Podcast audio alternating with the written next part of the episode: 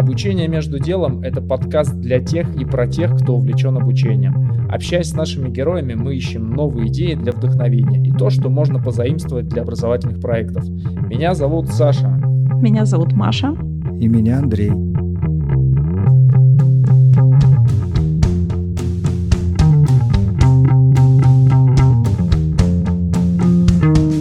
Сегодня мы решили поговорить о проектировании серьезных игр и постараться прояснить вам, нашим слушателям, что это вовсе не инструмент геймификации с ачивками и достижениями. А, кстати, нам тут э, недавно написали комментарий забавный, в котором всячески искажается термин геймификация. Вот, предлагаю с этим поаккуратнее в сегодняшнем выпуске. Давайте разбираться в вопросе, что же такое серьезные игры. А помогает нам в этом наш сегодняшний герой Виталий Балатаев, автор канала об интерфейсах и взаимодействии с ними – Цифровой геноцид, он называется, этот канал. Эксперт по продуктовым исследованиям в компании X5 и экс-геймификатор в Сбере. Э, Виталий, привет. Привет. Рад наконец-то увидеть вас всех вживую и присоединиться к подкасту. Виталий, у нас есть такая традиция. Мы просим наших героев, экспертов рассказать, как проходят их дни, рабочие дни. Ну, смотрите, а, если мы смотрим на человека, который пытается внедрять развлекательные игровые механики со стороны продуктового дизайна или со стороны продуктовой разработки, это обычный человек, который ходит на работу э, в обычный IT-офис. Но по ночам он немного одевает плащ Бэтмена, потому что ему нужно приходится объяснять э, бизнесу и многим заинтересованным сторонам такие вещи, как э, фан, удовольствие, или как выглядит взаимодействие с рядовым сотрудником компании, о которых топ-менеджеры зачастую забывают. И вот, кажется, в этом противостоянии э, обычного IT-сотрудника, обычного клелка и Бэтмена, который является евангелистом, мне кажется, кроется ключевое, как проходит их обычный день. Я прихожу на работу, выполняю обычные ритуалы, обычные церемонии, которые есть в любой IT-компании – если это Сбел, то это Agile, если другая компания, другие. А с другой стороны, я помню о том, что есть коммуникация, что есть PR, и что я должен проводить исследования пользователей и доносить бизнесу всем заинтересованным сторонам, чем живут люди, а, что они хотят, и чем можно прикольного придумать в плане развлечения и удовольствия всей этой истории. Вот, как-то так. Спутано, но мне кажется, что это дает представление о том, чем я занимаюсь. А чего больше в, в твоем рабочем графике исследований, а, либо какой-то аналитики, что ты делаешь э, прям вот долго-долго в течение дня? Тут зависит от цикла. То есть, если мы находимся в начале цикла запуска какого-либо продукта, то это обычно много белокладия, много разговоров ни о чем. Это не очень интересно, не самая лучшая часть моей работы. Затем начинаются исследования. Если мы говорим о каких-то больших организациях, то мы это называем гембой – честь э, японского управления Toyota, когда человек приезжает на завод или фабрику, чтобы посмотреть, как работают люди на местах. Это может быть цифровая фабрика, это может быть обычная фабрика, и он живет один день, наблюдая за тем, как все это выглядит, проводя день так же, как рабочий или неделю. А затем начинается третий период, который связан с презентациями идей и взаимодействием с дизайном. Мне кажется, что вот в каждый из этих периодов от месяца к месяцу мои занятия очень сильно разнятся. И тяжело найти что общее между апрельским Виталием и декабрьским Виталием. Ну да, лишь бы тут раздвоение личности не произошло, или там, как убили Миллигана, там, сколько у него было личностей. Давай поговорим про, в целом, про класс Serious Game, а, серьезные игры. Можешь дать коротко исторический контекст, а, как, как появился этот а, жанр или поджанр игр? А, наша история начнется где-то после Второй мировой войны и принадлежит а, совершенно удивительному человеку, который зовут Клауд Эпп, а, который нанимает военное министерство США, Пентагон, для того, чтобы он разрабатывал ряд военных симуляторов для игровых взаимодействий. Цель всех этих мероприятий в том, чтобы при помощи наглядной демонстрации, как а, меняется экономика в экономической симуляции плановой экономики и экономической симуляции капиталистической, показать э, школьникам, студентам, ну, уже взрослым преимущество той или иной системы. В чем здесь отличие от обычных образовательных игр или просто игровых развлекательных игр? Э, здесь есть важный ключевой момент.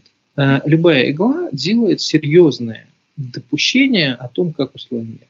Я люблю здесь приводить Sims. Подобно тому, как Sims возникли в 90-е годы, и они предложили ряд интерфейсов, разделенных по ответственности голода в SimCity, также и многие другие игры предлагают ту или иную модель действительности.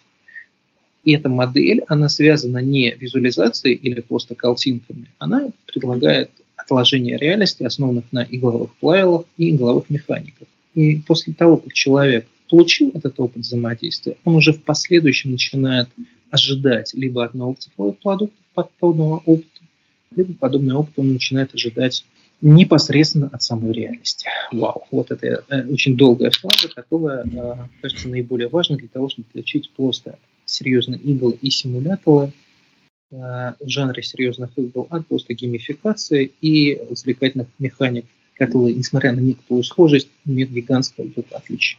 А мы когда говорим про серьезные игры, это чисто компьютерные игры, это цифровые игры, или мы здесь говорим в том числе про деловые игры, это же такой феномен, который еще очень давно возник, да, если я не ошибаюсь, он там в начале 20 века возник деловые игры, и они как бы симулировали а, работу там на предприятии, да, какие-то важные факторы. Мы можем при помощи а, ну, мы можем действительно. В начале 20 века были движения, направленные на то, чтобы создавать не более подробные модели работы предприятий индустриальных. Не всегда они были развлекательными, не всегда они шли под модели боя. Как правило, но серьезные иглы преследуют более важные цели, чем развлечения, но при этом они также не ограничены только прикладными областями значения, потому что претендуют на некий теоретический концепт, то есть это не просто тренажер, который мы даем а, художникам. Это не просто тренажер, который мы даем рабочим заводе. Это некая модель устройства этого индустриального предприятия, которая после этой иглы останется в голове у пользователя, и с которой он будет дальше идти по жизни, или, во всяком случае, будет встраивать его свою картину мира. Здесь важно отметить, что я понимаю, что э, на этом подкасте о педагогическом дизайне, наверное, было очень много разговоров о том, что есть угловые механики, есть геймификация. Но вот мне кажется, что само слово нас здесь обманывает. Дело в том, что Людвиг Wittgenstein когда сказал, что нельзя дать определение логической внятной игре. Мне кажется, это вот оно. Мы не можем. Мы, когда начинаем говорить о серьезных иглах или о геймификации, или о играх, направленных на бизнес, о деловых играх, во всем этих пучке понятий мы забываем о том, что само понятие иглы не очень определено, является правильным понятием. И оно нас немного путает. Вот. Наверное, серьезная игла – это Serious Games, популярное все значение. Мне кажется, это модель объективной реальности в форме иглы. И в этом его, наверное, отличие ключевое от просто геймификации. Я когда э, размышлял о геймификации, серьезных играх, подумал о том, что задал себе такой вопрос, может быть, будет правильно сказать, что серьезная игра — это не столько про мотивацию, не столько про вовлечение, не столько про зарабатывание каких-то баллов, сколько про некоторое создание некоторого обучающего пространства, которое может цементировать и отработать, отработать какую-то важную ситуацию, навык там может быть. Да, мне кажется, это очень хорошее объяснение. Без моего концепта модели оно нагляднее звучит.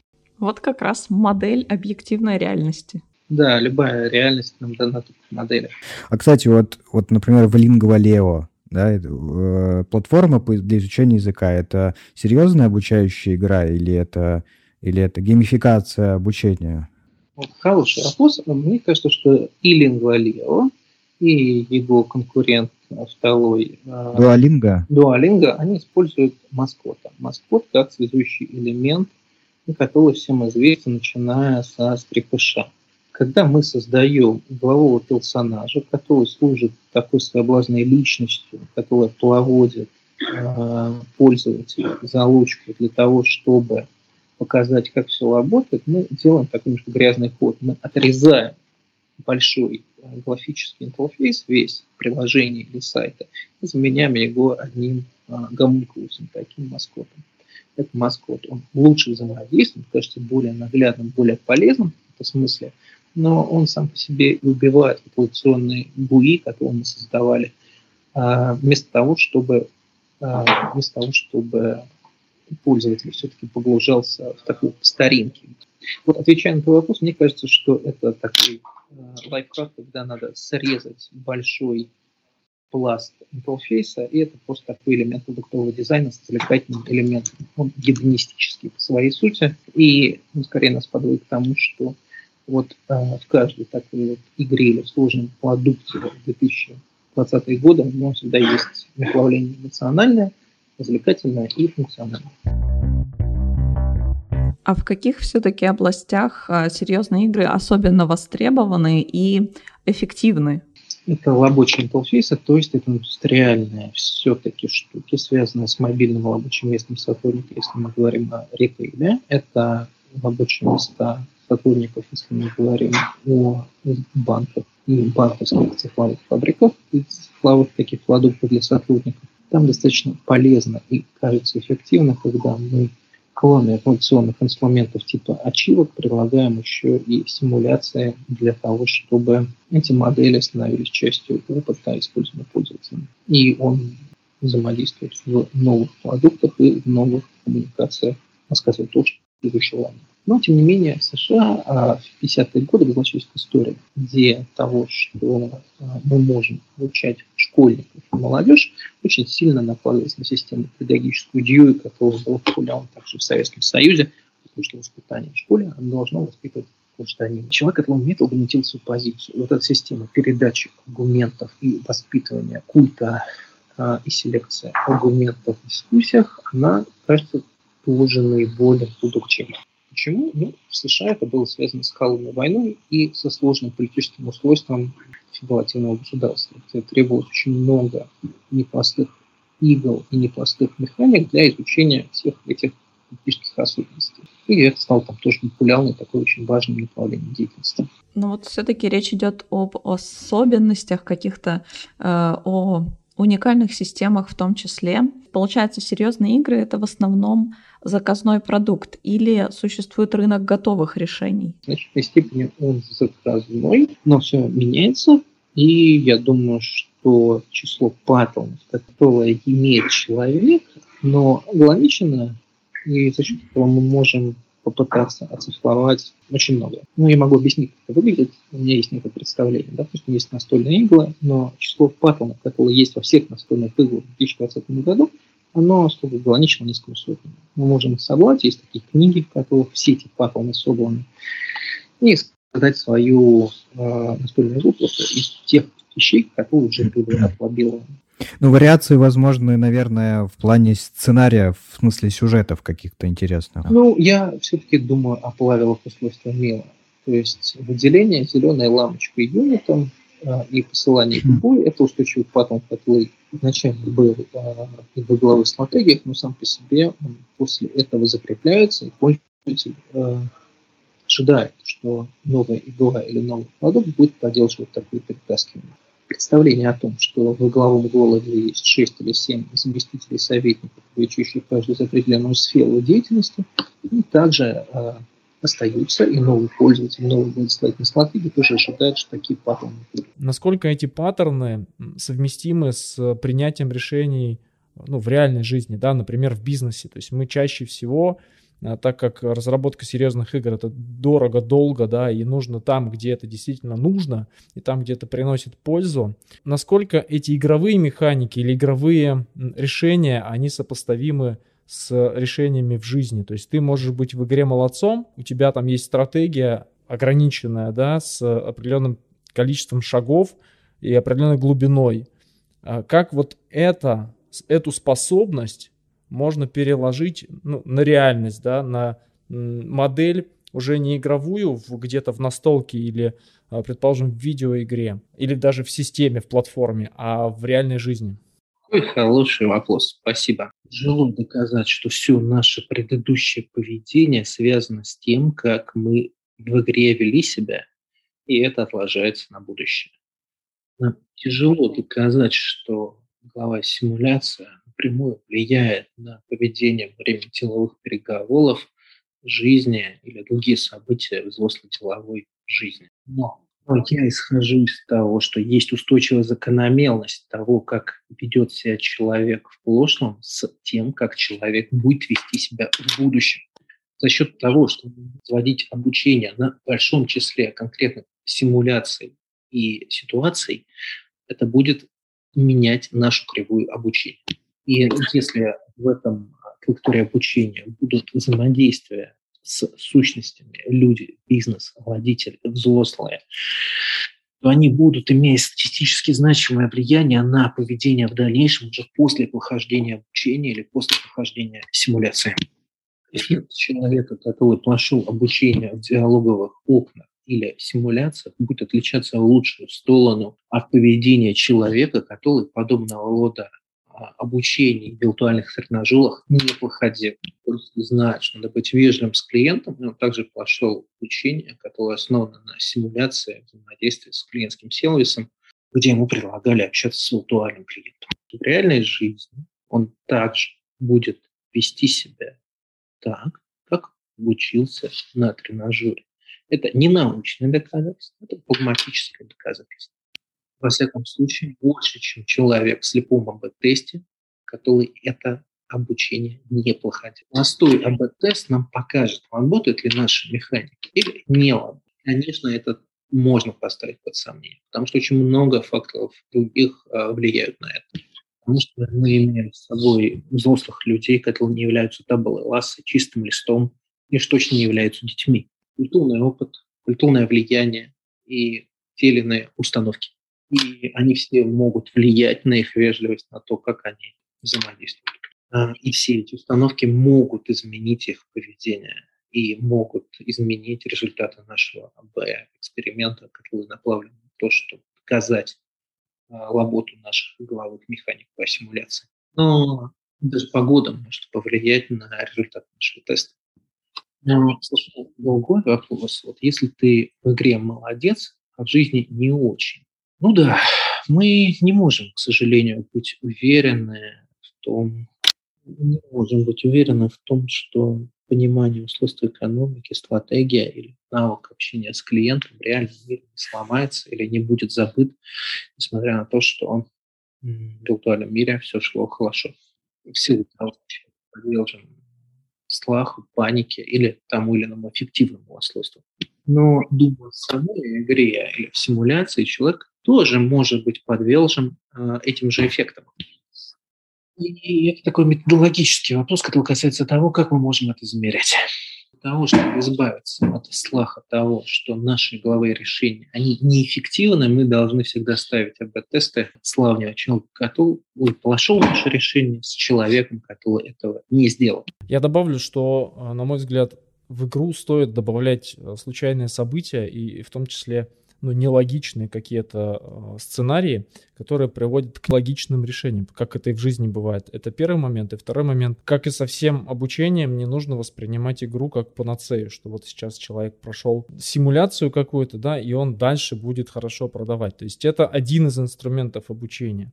И вот здесь вопрос, насколько игра должна быть в контексте обучения – либо это может быть абсолютно самостоятельным продуктом или решением. Я объясню мысль или вопрос. У нас зачастую бывает, возникают такие ситуации, что э, наш клиент или те э, партнеры, с которыми мы работаем, хотят, чтобы внутри игры была и теоретическая часть. И мы все время пытаемся донести, что, ну, ребят, так не бывает. В жизни у человека нет э, в кармане там ну, может быть, есть переводчик, да, когда он с русского на английский переводит или наоборот, но у него нет карманного решебника, как вести себя в той или иной ситуации. Он должен действовать, он должен принимать решения, он должен решать конкретную ситуацию в конкретный момент времени. Поэтому вот как ты думаешь, насколько игра должна быть в отрыве от теории? Я думаю, что это не, невозможная задача. Можно теорию классно имплементировать в игловую механику. А, здесь не вспоминается решение проблемы вагонетки. Думаю, многие из вас ее знают надо ли раздавить одного значимого человека или раздавить 10 других, но незначимых. Это решение оно является моральной дилеммой. Нет правильного или неправильного ответа. Ответ на проблему вагонетки каждый человек принимает решение самостоятельно. Можно ли организовать Да, можно. Такая игла была выпущена Массачусетским технологическим университетом для того, чтобы передать э, краудсорсинговое решение о том, как люди статистически решают проблему вагонетки, и на ее основе обучать свои алгоритмы, ну и просто собирать те или иные данные. Но мы можем показывать в игре сложные малальные дилеммы, связанные с теорией, а также демонстрировать последствия того или иного выбора. И все это сделать а, с целью того, чтобы пользователь видел перед собой последствия своего выбора, а также понимал некоторые теоретические вещи, связанные с тем, что такое добро, зло, правильное, неправильное поведение, прибыль или убыток с точки зрения компании что является преступлением, а что не является преступлением в данном конкретном случае. Но можно ли более сложные теории? Ну, вот, например, не знаю, да, появляется челтенок из табакелки и говорит, а нет, вот здесь вот устав нашей компании говорит, форма 286 невалидна, нужна совсем другая. Ну, блин, вот черт знает, не знаю. Звучит как более сложный вызов, хотя, наверное, действительно и заказчики хотят, хотят вот именно такой получить.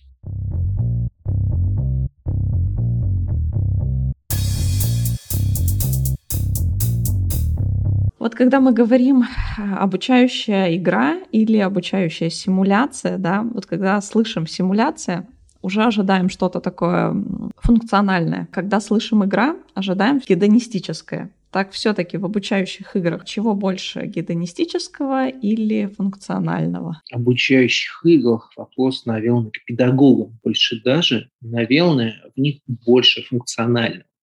А в разных играх, наверное, больше развлекательного, но на первых этапах погружения в погружение игрока в продукт.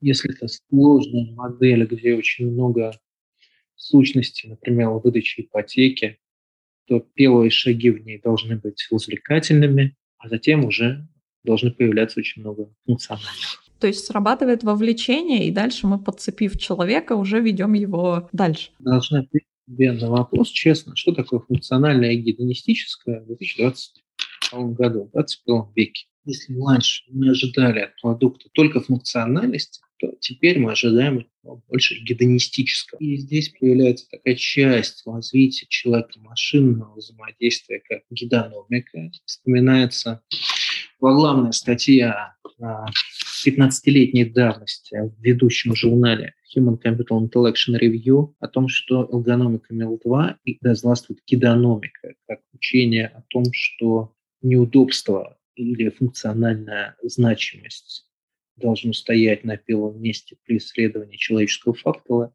а гедонистическая и гедономика должна стать новой, новой наукой вместо эргономики.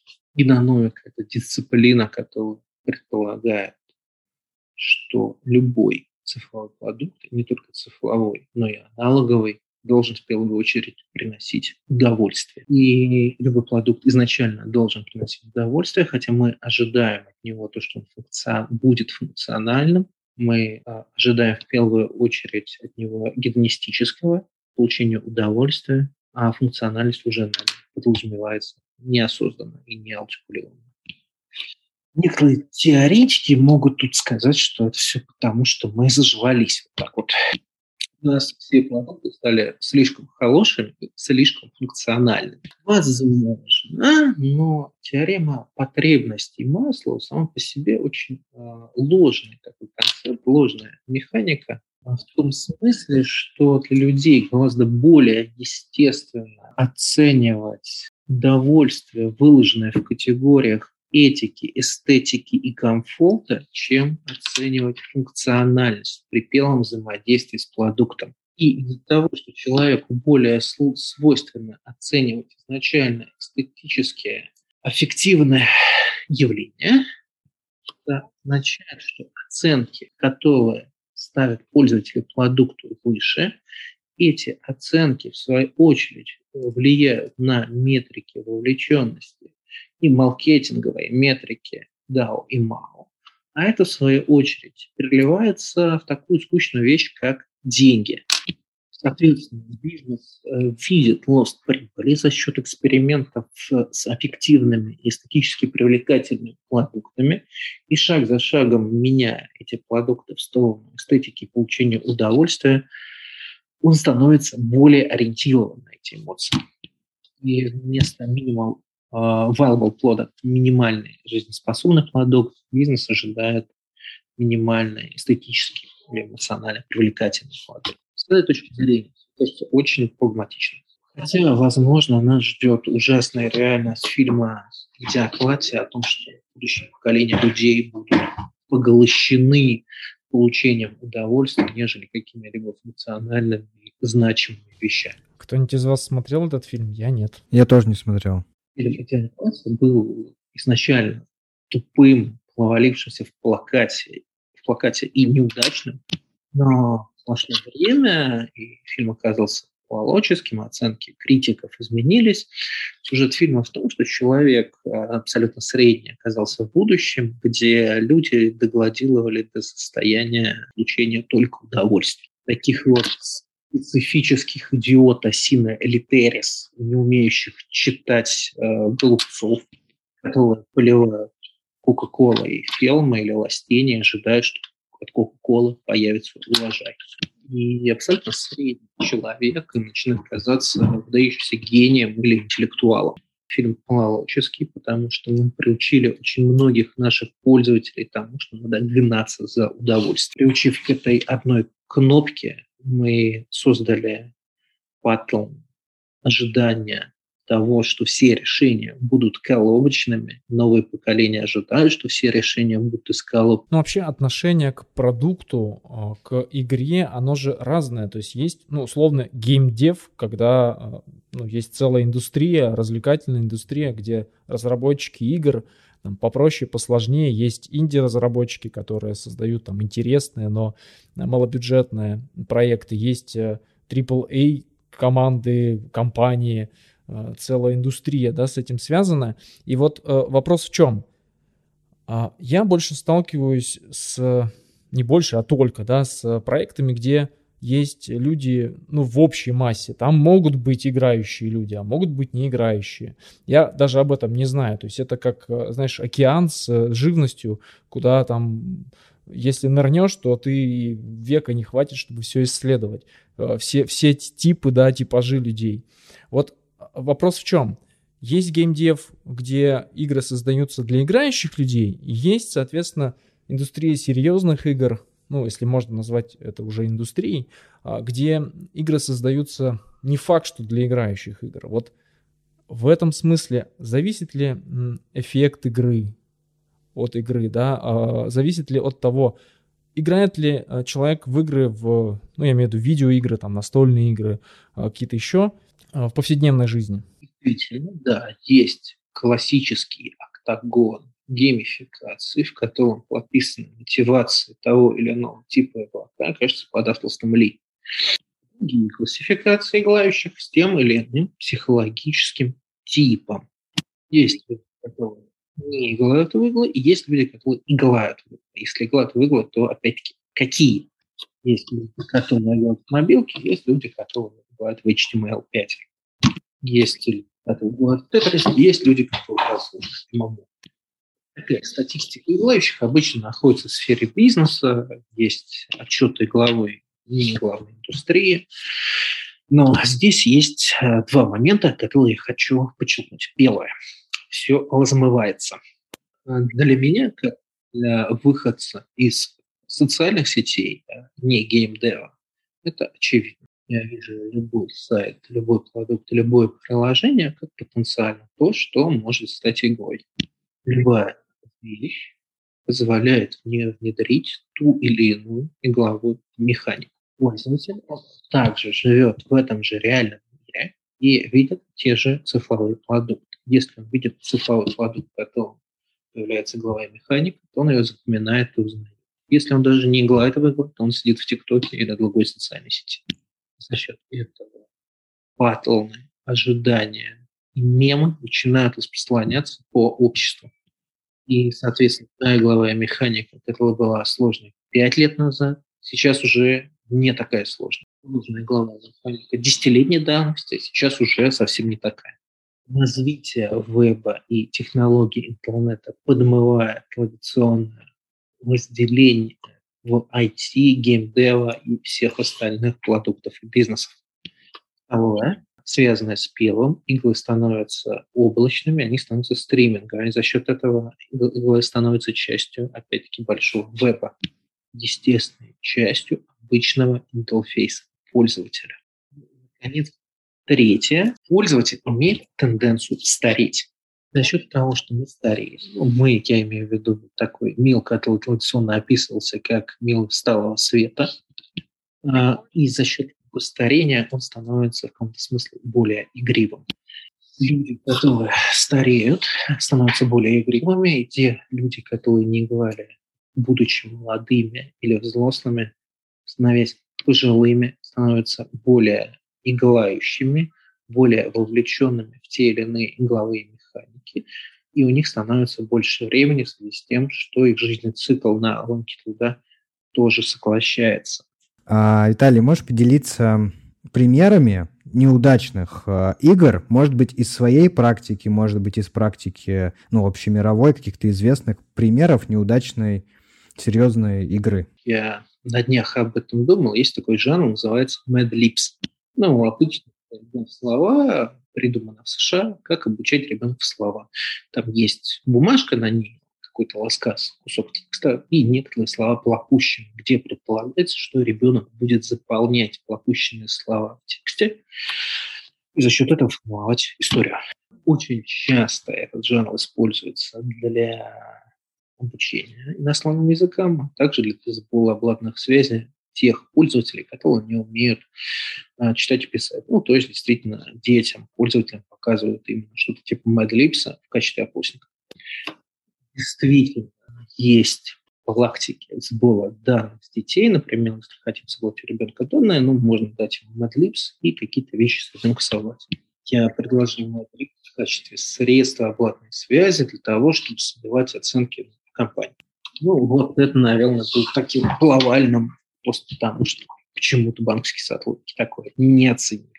Ну, это мои неудачи, наверное, из таких последних. Почему-то именно я о ней вспомнил. Из мелового опыта это, наверное, разработка и все, что связано с межорганизационными взаимодействиями. Например, классический случай, в, когда делают обучающую иглу делали для американской системы танков Абламс. Наняли разработчиков, вывезли их в военный лагерь, показывали им работу этих танков Абламсов, они как-то взаимодействовали с военными. Все это было сделано для симуляции тех взаимодействий, которые есть со стороны разработчиков и со стороны военных, большого Пентагона.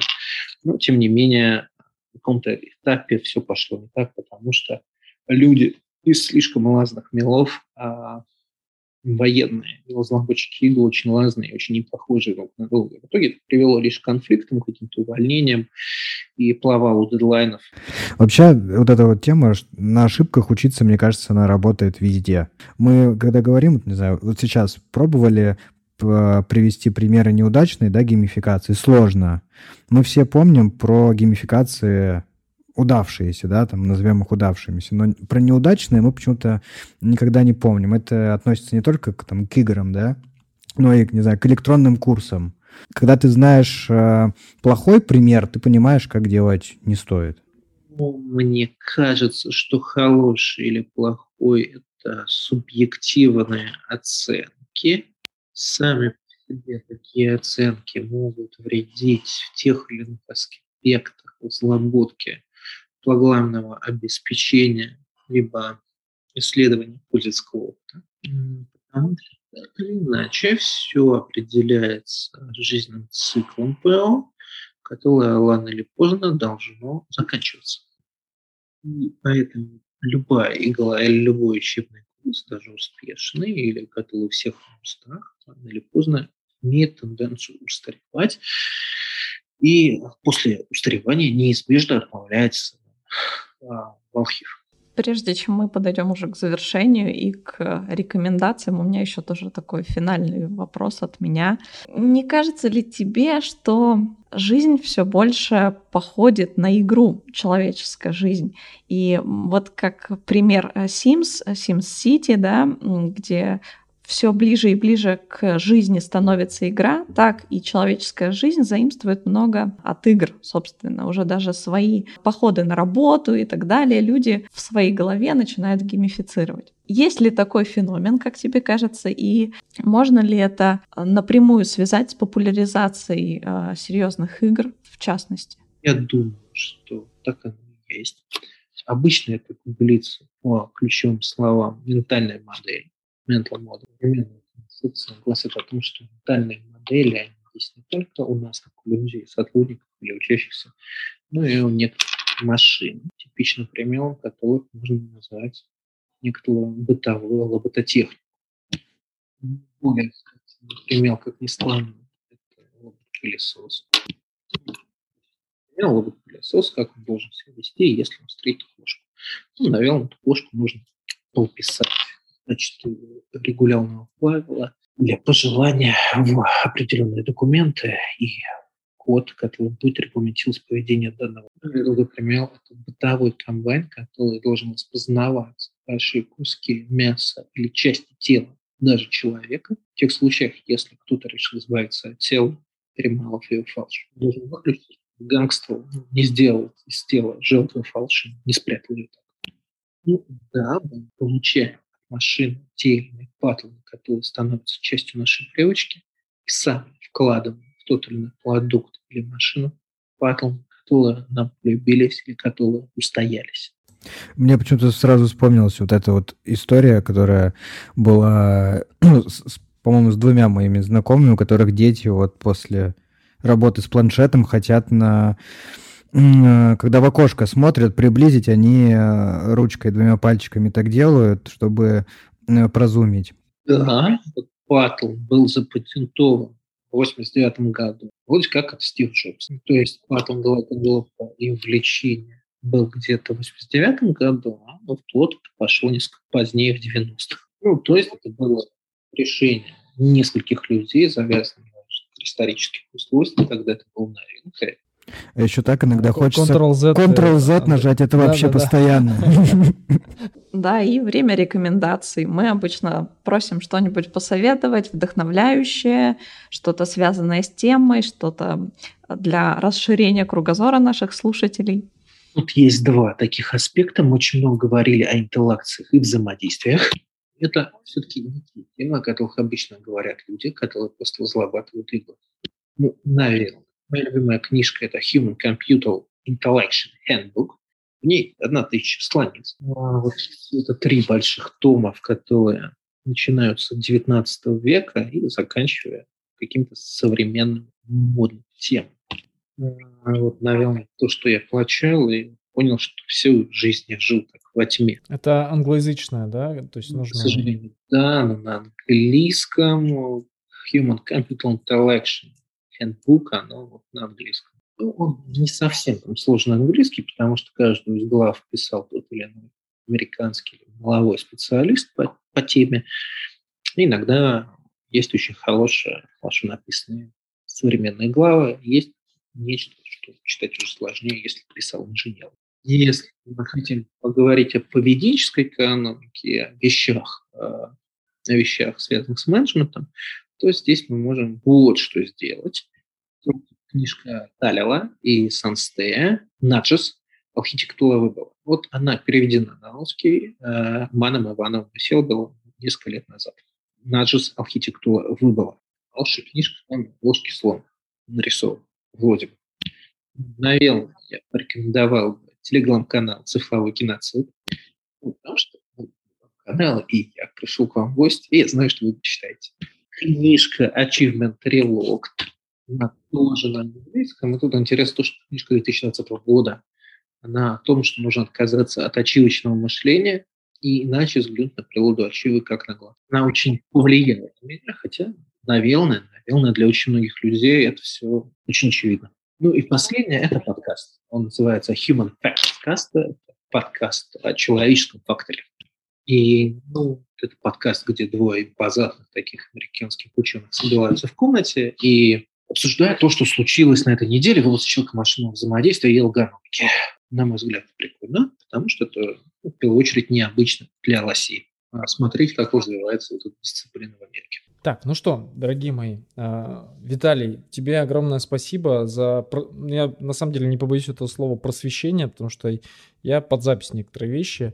Э, мы, естественно, что все приложим, ссылки э, на, в том числе на твой телеграм-канал «Цифровой геноцид», и я, правда, лично его читаю регулярно. Вопросов, на самом деле, стало еще больше, по крайней мере, у меня, но это нормально. Ну да, ну да, до встречи, наверное, тогда в следующем году цикл сделать. Встречи с Виталием. Один, встречи с Виталием, два. Вам спасибо большое, коллеги, было очень приятно.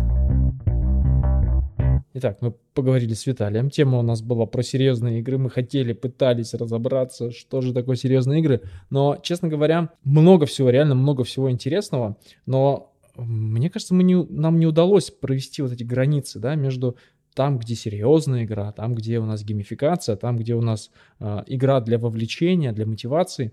То есть, на мой взгляд, все-таки э, а, серьезная игра — это игра про принятие решений, про поведенческие какие-то паттерны, которые человек должен отрабатывать. Мотивашки, да, там вот это э, термин «ачивочное мышление», абсолютно согласен, здесь это одна из теорий, на самом деле это не, не новое, а, очевидное мышление, у нее есть какой-то более такой нормальный термин, что-то из бихевиористической теории. То есть обучение через награды, оно не всегда работает. Однако а, самое, на мой взгляд, интересное то, что все играют в игры, да, то есть мы уже не первый раз, не первый подкаст об этом говорим, что нет такого понятия «человек не играет». Он в любом случае играет, то есть это редкость. Почему он это делает? Это интересно. И на мой, на мой взгляд, что а, использование игровых элементов, игровых механик — это наш путь для достижения там, сложных учебных задач, для отработки навыков поведения, для отработки решенческой модели. Я бы сказала, что если человек не играет в игры, то с ним играют игры, с ним играют интерфейсы, с ним играют э, приложения, которые берут элементы игр, паттерны, знакомые нам по играм, направляют это в нужное русло, и в итоге, хочет человек или не хочет, он в какой-то момент э, знакомится с этими паттернами. Это слово у нас уже слишком часто звучит, мне кажется, но оно зацепилось за слух. Не так часто в быту его произносим. Согласна совершенно с тем, что вот это ачивочное мышление тоже немножко отходит в сторону. Серьезные игры, э, несмотря на то, что ты сказал, что это не совсем про вовлечение, я думаю, вовлечение как раз вот как мы говорили с Виталием, на начальных этапах обязательно. Надо же так или иначе вовлечь пользователя, чтобы дальше продолжать с ним те самые принятия решений в серьезных играх. У нас сегодня получилась беседа такая метафизическая, как мне кажется, а, очень глубоко теоретическая. А, мы много узнали из истории создания игр и ведущих, наверное, концепциях в разработке таких обучающих игр узнали о том, чем отличается геймификация от игры. Ну, вот на мой же взгляд опять Лингвалео, да, о котором я там упоминал, на мой взгляд, это геймификация обучения, а не серьезная обучающая игра. Но это, опять же, в моей голове это все. Есть еще важная как бы вещь о том, что сказал Виталий, плохое и хорошее, оно тоже субъективно и в наших головах находится. Хотя я отчасти все-таки с этим не могу согласиться, потому что есть, э, ну, такие нейтральные э, факторы, которые показывают нам, что что-то хорошо, что-то плохо. Там эффективно. Такая ссылочка к подкасту с Сашей Чистопольской, да? Что такое красивое, что такое уродливое. Ну, кстати, да. Ну, я думаю, что все-таки в обучении есть какие-то объективные параметры. Ну вот, а, сделали это, у нас получилось вот это, сделали вот это, у нас получилось другое, или там хуже получилось или лучше. Но мне кажется, есть какие-то объективные все равно показатели, которые нам покажут, что лучше, что хуже. Хотя я согласен, что нельзя загадывать. Вот это тоже классная вещь, которую э, сегодня э, узнал не то чтобы узнал, об этом очередной раз подумал, то, что все может измениться э, с ног на голову, э, выстроиться, как... Э, я в третий раз это слово идиократия здесь воспроизведу. Почему-то мне, мне, похоже, нужно этот фильм посмотреть, который пред, предрек э, сегодняшнее состояние общества. Надо будет посмотреть этот фильм. Ну и также совсем, видимо, а, то, что мы сегодня создаем, может быть, не выстреливает сейчас, но выстрелит через какое-то время. И наоборот. И на этой ноте мы, мы говорим всем нашим слушателям спасибо, прощаемся с ними. Всем пока. Оставляйте комментарии, пишите мнения, пожелания, ждем вашу обратную связь. Слушайте нас дальше. Всем хорошего времени суток. Всем пока, всем спасибо.